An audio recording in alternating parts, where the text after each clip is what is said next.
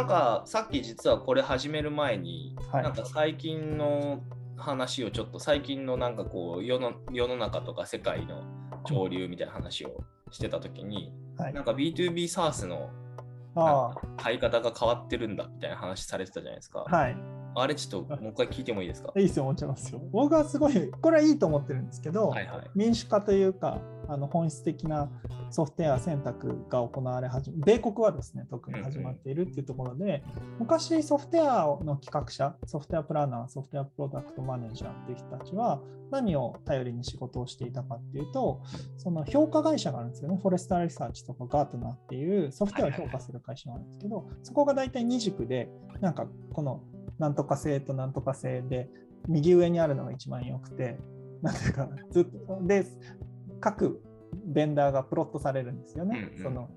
あの二次元に。うんで、右上にあるやつが買われるっていうのがあるので、そのフォレスターリサーチコンサルティング雇って自社の評価を上げたりとか、実際今そこに書いてある評価軸でプロダクト開発をしていくと、とにかく売り上げが上がるっていう時代が。長く続きました。で、みんなそういう戦い方をしてたんだけど、今は実は B2B SaaS のソフトウェアを評価する2大サイトっていうのがあって、トラストラデュースっていうのと G2 っていうのがあるんですけど、そこに行くと大量に使ってる人が何を評価して何が嫌でどうどういう使用シーンで何なのかっていうのをみんな思いを持って書いてるサイトがあるんですよ、大量に。でそうすると、だから例えばじゃあ経理ソフト買いたいなと思ってたら、そこに行くと経理ソフトがブワってあって、あはい。の星がついててランキングが出てるんですよ。で、どういう人がどう、で、かつ、なんか企業規模でも分かれてるし、じゃあ中小企業の人たちってそのソフトウェアどう評価してるのかとか、エンタープライズがどう評価してるのかとか、競合と比べてどうなのかみたいなのが全部出てるので、すごいなんて民主化されてる、そのソフトウェアを権威によって買うんじゃなくて、うん。実際の仕様によって買うっていうのになってて、それはすごく、なんていうか、裸にされている感じがして、ソフトウェアが。うんうんうんうん。でもいいことじゃないって思って、それこそね、アマゾンの口コミだったり、うん。あーそうそうそう。なんでしょう、えっと、食べログの点数評価だったうんりみたいな感じで、それがなんか SARS 版があるみたいな感じです、そうそうそうそう、それが結構広大に存在しているっていうのが、米国市場はそうなってるよ。なんで、実力がある人は勝てる時代になってるんですよね。昔はお金があって、ちゃんと発注できて、コンサルティングっうん。ていうイスタブリッシュ、マイクロソフトとか IBM が強かったんですよね。でも今は全然名もない、そのスタートアップが作ったソフトウェアが評価されれば、ブブブブブって伸びていくぜ、みたいな、そういう時代になってるなっていうふうには思ってますね。確かに余計なこう、まあ余計とは思わないですけど、こうね、どうしてもマーケティング費用、広告費みたいなところにお金を突っ込まないといけなかったところが、そこでね、とにかくみ価値を磨き込んで1位になったり、もしくは上位になれば、ね、ね。場合によっては評価の方でうん。認知が取れたりするわけですし。そういうことですね。うん、なるほど。いやー、これ難しいなと思うのは、うん。さっきもちらっと言ってたんですけど、その、なんていうんですかね、は生半可な状態で外に出せないので、うん。こう一旦市場に出してみて、ユーザーからのフィードバックをもらって、グロースさせるみたいなのが難しくなるよねっていうのと、あとはそのユーザーグラムみたいなものが仮に出ていった場合、どういうカテゴリーに、ああ、そっか。はいそれはね、あの、ユーザーグラム自体は、と、とですね、ユーザーインサイトとか、ウェブアナリティクスみたいな領域とか、アプリアナリティクスみたいな領域が明確にカテゴライズされてるので、はい、そこに入るのまあ、そこにはいける。あなんで、かなり明確なあのマーケットがありますし、そういう意味ではコンペティターがいるっていうことですよね。まあちょっと UX なんとかみたいな名前に。UX じゃないね。どっちかっていうとユーザーインサイトってなんとかアナリティクスとかそういうキーワードですね。うんキーワードとしては。なので、まあ、分析系のツールであるっていうふうにカテゴライズされるとなるほどね。で、その、なんか試しづらくなるよねっていう意味で言うと、実はこれちょっとまあ、さっき話してた話ではあるけど、その、プロダクトマネジメントっていう、その、領域、新しいキャリアが生まれてますと、アメリカだと。で、多分この20年ぐらいだよね、プロダクトマネージャーっていう存在自体は。で、広報論がやっとだいぶ、まあ、プロダクトマネージャーってやっぱキャリアなんですよ、一つの。うん。その例えば20年前に UX コンサルタントってキャリアなかったですよ。それでも今ってあるわけですよ。別にビビットだけじゃなくて、世界中いろいろあるじゃないですか。うんそれと同じように、プロダクトマネージャーも多分30年前にはいなかったと思う。あ、いるのかなもともと P&G が作った言葉なんですけど、プロダクトマネージャーって。ソフトウェアに転用されるようになって、広く一般的に使われるようになったのってそんなに歴史なくて。で、方法論が結構、もともとはぐっちゃぐちゃだったんですけど、最近はやっぱりかなり洗練されてきていて、で、そういうのは書籍にまとまりつつあるっていうのが、方法論としてまとまってきているっていうのが現現代のうん。状況で、そこで、例えばさっきの質問に対しては答えれるんですよ。そのまず、インマチュアスケールっていうのは絶対しちゃいけないっていうのが書いてあって、と一定評価されるまでは、あの世の中にばらまこうとすんなと、ああ、はいはいはい。あの組織も大きくすんなと、自分たちの。キンググロースとかにも書いてありましたよ。あそれも書いてありそれこそさっきちらっと出てきたマストハブサーベイとかで、はい、なんだっけ、ええ。マストハブだっていう人が25%以上いないと絶対スケールしちゃダメで、40%になったらもう不明みたいなはい、感じ。グローバルスケールを目指せみたいうんうんなのが4ですよ。そのなのでその、そういう方法論、例えばメトリックスも明確になってるし、うんそのそれまでは組織拡大も あの売ることすら本気でやるなみたいな感じですよね。うん。で、開発チームをそこまで大きくするなみたいなのがあって、でただ、ひとたび、その、まあ、 must have サーベイで一定の基準を超えたら、もうとにかくドンパンスケールさせろっていう、一刻も早く、1秒も早く、すべてのお金を燃やせみたいな感じがあって、なんで、まあ、それはまあ、そんなに綺麗にできるチームはいないし、あと、実は一回行ったと思っても、それってじゃあ、例えば、まあ、我々、エ experience のプロフェッショナルなんでみんなわかると思うんだけど、あるセグメントに対してはすごいいいって言っても、そのセグメントの数が少ないかもしれないじゃないですか。それは間違いがちなんですよね。1000人しかいない市場で、なんか30人ぐらいに買ってもらって最高だよ、これないと困るよ、 must have って言ってもらってやったら1000人分しかなくて、本当は10万人売らないと ペイしないっていうか、バランスしないサービスだったら、もう一回違うマーケットとか、ま違うセグメントに対して、そのマーケットフィットを試みないといけないので、簡単じゃないんですよ、もちろん。うん。ただ、そういうのも含めてどういうことが起きるのか、どうマネ、不確実性とどう戦っていくのかっていうのは、今はもうだいぶ方法論になってるっていうのは現状で、まあ、僕は普通に、あ、で、プロダクトマネージャーの、でいろんな要素が必要なんですけど、スキルセットが必要なんですけど、うん。そのまあ実は柱の一つは UX だったりするんで、うん。みんながそこになれる可能性っていうのはもちろんあるし、ただ、今多分、社会が最も求めているキャリアうんじゃないかなって僕は見てて思います。それはクライアントと話しててもそう思います。そこがないからうまくいかないんだなっていう、プロダクトマネージャーがいないからうまくいかないんだなって思うことは多いはいですね。はいはい。サービスをね、あのいろんな大企業がうん、それは結構そのアフターデジタルとかの文脈も多分あ、って体験化していかなきゃってなった時に、まあ、アプリやろう、サービスやろうみたいな話は結構出てくる中で、ただ結局やるんだが、なんか作って終わりになるケースもあれば、なんか思いもなんかあんまりなくて、育てる気もないみたいな人たちが結構いる中で、プロダクトマネージャーみたいな職種の人が、えっと、そこにちゃんと配置されたり、もしくは世の中にちゃんとそういう職種の人が増えている状態になると、あの、なんでしょう、その大企業が仮にプロダクトというかサービスを出したとしても、うまくいく可能性が格段に上がるよね。って思います逆にそれいなかったらむしろうまくいかないよねみたいな話です、無理だと思います。で、なんでその重要性が上がってるかっていうと、多分そのプロダクトを企画して、その立ち上げていって成長させていくっていうことの難易度が30年前と全然違ってると思うんですよ。うんうんうんなんていうか、本当に単純に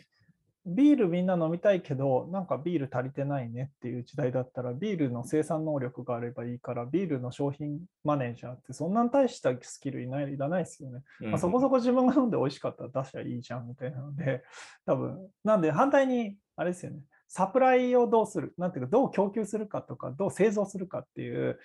How to develop とか、How to supply の方が重要度が高いんですよね。でも、今ってもうビール余ってんじゃんみたいな。このビールマーケットにおいて 何を作れば新しく飲んでくれるんだろうか。What to make ですよね。はいはい。で、不確実性しかないじゃないですか。うんうん知らんがなみたいな。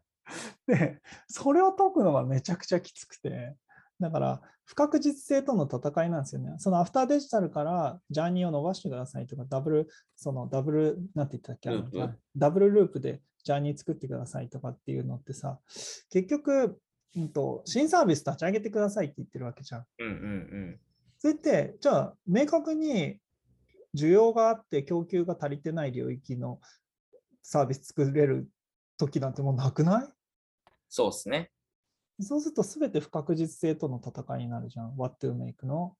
その何を作るべきかっていうのがめっちゃ難しくなってて、うんまあ、それが現代の最大の課題だと思うんですよね。結構ね、メーカーとか既存事業だとどうしてもやっぱりその直近の売り上げの話になってしまうし、不確実性とは結構全く離れた、もうプロセスが確立していて販売すれば売れるっていう中でどうやってそれを増やしていくかっていう話しかこれまでやってきてないので、やっぱりね不確実性と縁遠いですよね。どう遠い。で、まあだからあの、我々もさ、あの、藤井君がよく話してる、対談したりする、入入山先生が訳されてる、両利きの経って本あるじゃないですか。はいはいはい。あれは結局、とペンシルベニアとかかな、アメリカのその大学でイノベーション理論って言ったら、ジョブ理論とかうん。あのデザインシンキングよりも、両利きの経営論の方がメジャーなのね。おお、そんなにんだ。あっていうか、イノベーションの中核が両利きの経営なんですよ。なるほど。で、両利きの経営って何言ってるかっていうと、既存事業を深掘っていく、進化って訳されてるんですけど、深掘る、深く分けるって書いて進化って言うんですけど、既存の一回当たったものですよね。その既存のマーケットをより費用を圧縮しながら売り上げを上げていく、要するに利益率を上げていく戦いをするっていうのを進化って呼んでいて、でただそれだけだとマーケットと shrink していったりするので、そうすると、その関係ない探索活動ですよね。 explore をしないと、そのイノベーション生まれなくて、そのなので、両利きって言ってるのは、その深化と探索っていうのを両方やらないと、企業にイノベーション絶対起きないって言ってて、で日本企業多分長らく深化しかやってないんですよね。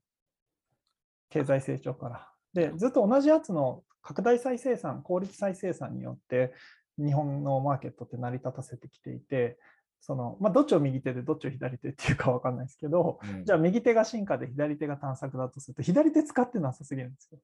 左手の人材も全くいないし、左手やってないじゃんみたいな。で、評価手法も全く違うんですよ。右手は失敗しちゃいけないんですね。だって、同じことを繰り返して効率よくするのは失敗するなよって話じゃないですか。うん絶対失敗許さないから、減点主義ですよ。基本減点、その、あ、お前失敗した、はい、減点。でも、あの、探索っていうのは、誰も正解がわからないので、失敗が前提なんですよ。そうすると実験学習なので、お前何回失敗したの？っていう方で加点しないといけないんですよう。ん全く評価のそもそもベクトルが違うのに、同じ一緒にやるの無理っぽくねみたいな。で、大体僕が見てるのは、その既存事業の人が新規事業をガバナンスしようとするので、いや、無理だろうって。お前のロジックじゃ縛れねえんだよみたいな。いや、そっちの正解がこっちだと間違いだからねみたいな。うんまあ私、それ逆のシーンなんですけどね。その新規の考え、探索の考え方で進化を見ると絶対ダメなので、はいはいはいミューチュアルリスペクトが必要なんですけど、うんそれがあまりにも分かってないっていうのが日本経営の問題だっていうふうに思っています。なるほどね。まあ、その意味だとあれですね。あの、遠藤さんというと、僕、遠藤さんと僕というと、それこそ今 UX インテリジェンス協会ではい遠藤さんに理事長やってもらって、僕が事務局長やってるはい。感じで、あの、一緒にやらせてもらってるんですけど、あの、この間ですね、うんあの、リクルートで、その UX 関連の本、例えばコードを変えるデザインとか、はいはいはい。あの、その辺の本を書いてくれている、あの、元 b ビットであの、田中さんあ、田中さんね。と、あと、松村宗也さんっていうのが僕の高校の同級生なんですけど、と、えっと、相島正樹さんっていう、僕のこれ大学の後輩なんですけど、この3人、会社の OB と高校の後輩と大学の後輩が、はい。大学の同級生、ん？高校の同級生と大学の後輩が3人で本出してるっていう、お前らどうした？みたいな感じの事態事件が起きてるんですけど、彼らとこの間、ちょっとあの最近の UX 界隈の話聞かせてよって、はいはいはいはあの、ズーム飲み久しぶりにやったんですい。えー、よね。面白い。そしたらですね、こう、いろいろ話をバーってしていく中で、うんえっと、な、あのー業界マップみたいなのをノリで作ったんですよね。えー、で、大きく3つの大陸というか、があって、えっと、第一世代って言われてるあのそれこそ篠原さんとか、うん。多分ビービットももともとはここだったんだろうなと思うんですけど、うん。結構その2000年ぐらいから立ち上がってきた、うん。本当 UX のなんだよ第一世代みたいな。はいはいはいはい。だからその、えー、と HCD ネット人間中心設計推進機構うん。の、お面々とかもそうだしあとあのうん。コンセントの長谷川さんとかも一応そこにこう属してるような感じに。い。てでただコンセントの長谷川さんの場合は SDN ってソーシャル、えっと、サービスデザインネットワーク、はい。はいのあの日本支部をあのやってらっしゃって結構その活動領域広げようとされてるんですけど、でまあ、彼らから見ると、まあ、こここであるっていうふうに位置づけられてて、どっちかというと彼らもそこに出入りしてるのではいはいはい。別に第一世代っていうのはこう古いって意味というよりは、まあ、昔からやっている人たちみたいな。で、えっと、そこからもう一大陸あるのが、えっと、パブリックセクターとつながった、えっと、パブリックセクターおよびベンチャーとつながったプロダクトデザインの大陸。プロダクそうですね、プロダクトマネージメントの大陸があっうんうんうん。て、えっと、そこはそれこそあのね、あの小城の妹さんの、小城久美子さんもプロダクトデザインのすべてって本出してますけど、はいはいはい。で、あとはプロダクトマネー、ん？プロダクトマネージャーカンファレンスうんみたいなのも確かやってたりするし、で最近あれだよ、そのさ、領域立ち上げたのはさ、協会。はい、立ち上げた人がいるの知ってる？誰ですか？あの、元ビービットの大津くんが、チーフプロダクトオーナー会議みたいなのを始めてたよ。そうなんだ。うん、ごめん、それちょっと別、別あのえいや脱線しました。なるほど、いろんなところにいるな。で、あのーそうそこは実はデザイン、えっと、デジタル庁で結構 UX 関連今やって、えっと、多分結構トップ上の方で進めてらっしゃるのが浅沼さんってうん。方で、そこはまあプロダクトマネージメント業界の方でで、そこら辺もつながって、結構やっぱりそのパブリックセクター系、それこそあのシビックテックとかはいはい各はい各、えー、と地方の行政とか。では、その UX ってなった時に結構プロダクトマネージメントの人たちが結構出入りしてるみたいな話があって、でそれとは別に結構でっかくビジネス大陸みたいなものがあり、えっと、イメージとしてはその1個目に言った第一世代はあの UX をやる人たちのための組織みたいな感じなんですよね。で2つ目はもう少しプロダクトとかサービスとかっていうものを中心に置いた時の組織。で、3つ目のビジネスっていうのはまさに僕らがやってるようなところが一定あって、そのあ UX あの UX インテリジェンス協会とかあとアフターデジタルみたいに、いやいや、あらゆるビジネス活動において UX 大事ですよね。うん。って言っている大陸があって、彼らから見ると、それこそビビットってここを切り開いたよねみたいな風に見てくださってるえー、ありがたいですね。なんですけど、やっぱりそのね、もともとはその、例えばじゃあビジネスコンサルティングの下にデザインとかが、デザインのなんかこう、ケーパビリティがちっちゃくあって、まあ、うち UX もできますよみたいな感じ。だけど、うんえっと、結局はあの上には、なんていうか、UX を大事にしてくれるかと言ったら、ビジネスプランニングの、えっと、で先に決まったことを、えー所与として UX が作られてしまうので、あんまりなんかやっぱユーザーニーズとかインサイトから始まらないうん。みたいな話もあるし、うん。結構なんかあんまりこう、なんかこう本質的な UX が語られていなかったのが、結構それをうまくつなげてくれた、くれましたよね、みたいなことを言ってくれていて嬉しいなと思ったんですが、なんか大体そんな3大陸あるよねっていう話をこの間して。面白い。でもすごいよくわかる。その前さ、デジタル庁がさ、うん、UX 文化、UX 組織の作り方のコンペをしたんですよ、デジタル庁が。はいはいはいはい。どこが勝ったと思え、えっと、BCG。うあ、なんだ知ってんの？多分ソース一緒ですよ。なんでさ、まあだからで、あれだよね、ビジネスプレイヤーたちがこの領域になだれ込んできてるよね。そうなんですよね。だからね。そこはなんか、いや、ほん本当に？っていう、いや、それはさ、いや、哲学的にも理解してないだろうし、うん。その本質的にも理解してないだろうし、何にも理解して、方法論としてもやったことあんの？みたいなのも含めて、まあ、でもな、まあ別にうまくま、まあまあ、魂が入んなくてもいいんだろうね。まあ。ねまあでも組織を作るっていうところの強みであると言われたら。でもさ、なんか僕思うんだけどね、新しいことやるときってね、やっぱりね、それによって成果が上がるよっていうのを見せないと動かないですよ。うん。例えば XD とかの存在っていうのは、やっぱり UX っていうものの暴力的正義を見せつけないといけないわけですよね。はい。圧倒的に強いぜっていそうですよね。で、それでやったらめっちゃ儲かんだぜ、みたいな。うんで、それでみんな喜んでんだぜ、みたいな。これ以上の正義があるのかっていう。のを指し示す、なんていうか、あの、あれですよ。その十字軍みたいなもんですよ。なるほど。はいはい。指し示す集団ですね。はいはい、でも、その、そういうのがんできないと思うんだよね。その何のためにやってるかもわかんないし。そのなんそれで組織なんか作れんのみたいな。い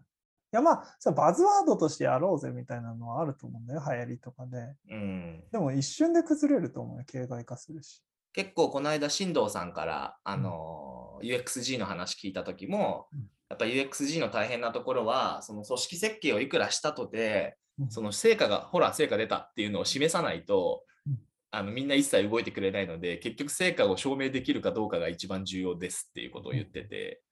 まさにそういう話ですよね。それしかないや。うん。それ以外、まあ特に、特にヒリヒリマネジメントしてる人たちっていうのは、結局収益がないと食べていけないわけだし、うんうんうん生きていけないので、そこは担保されない限り夢のある話はできないですよね。いやそうですようね。ん、そこはちょっと履き違えれないところで、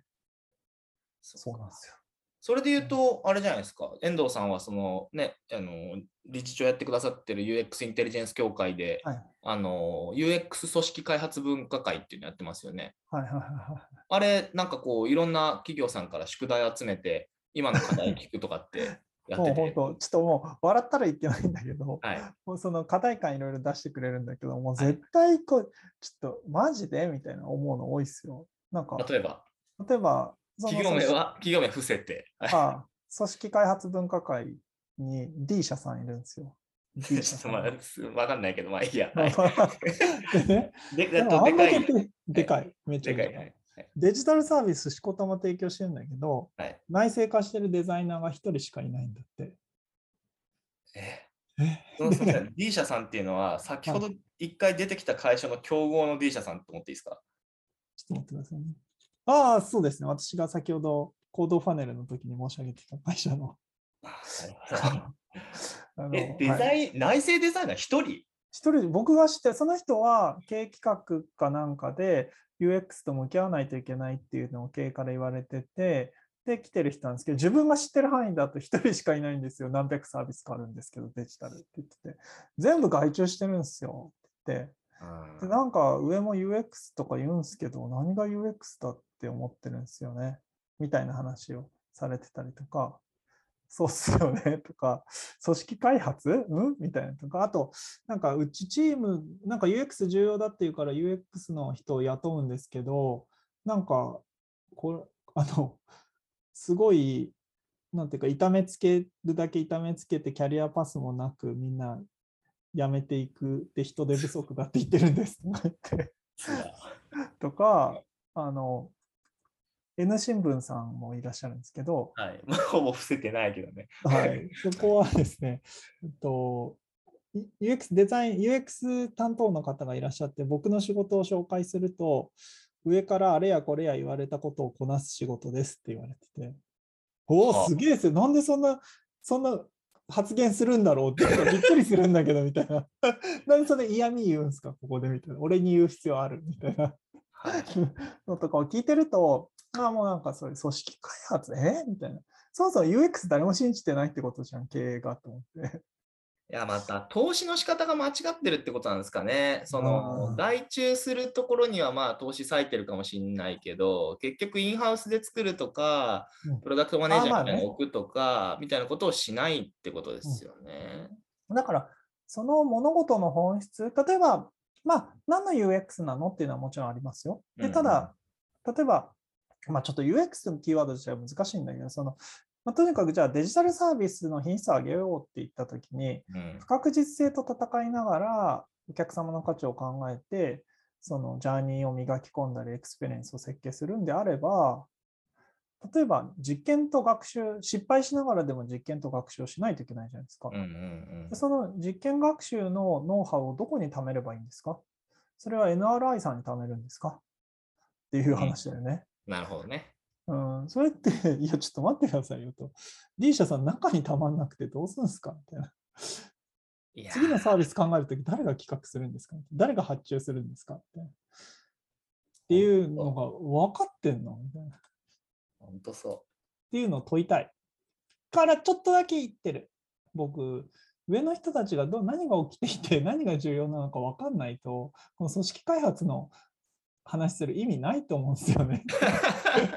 う。まあまあでも、そう組織、分科会の元も子もないこと言っちゃってますね。まあ、でただ、じゃああその話をどうやってやるかっていう道筋つけましょうかっていう。はいはい、いいっすね。に対して何の話をするかっていうのは、僕はアイデアありますよっていう。うんで、。それをあの BCG の羽村さんっていうはい方もいらっしゃるので、羽村さんとよく議論しまあ、あと、まあ、D- 電通デジタルのトップ、あの CX のトップの小波さんもいるので、うんうんまあ、その辺はその全然仲良く、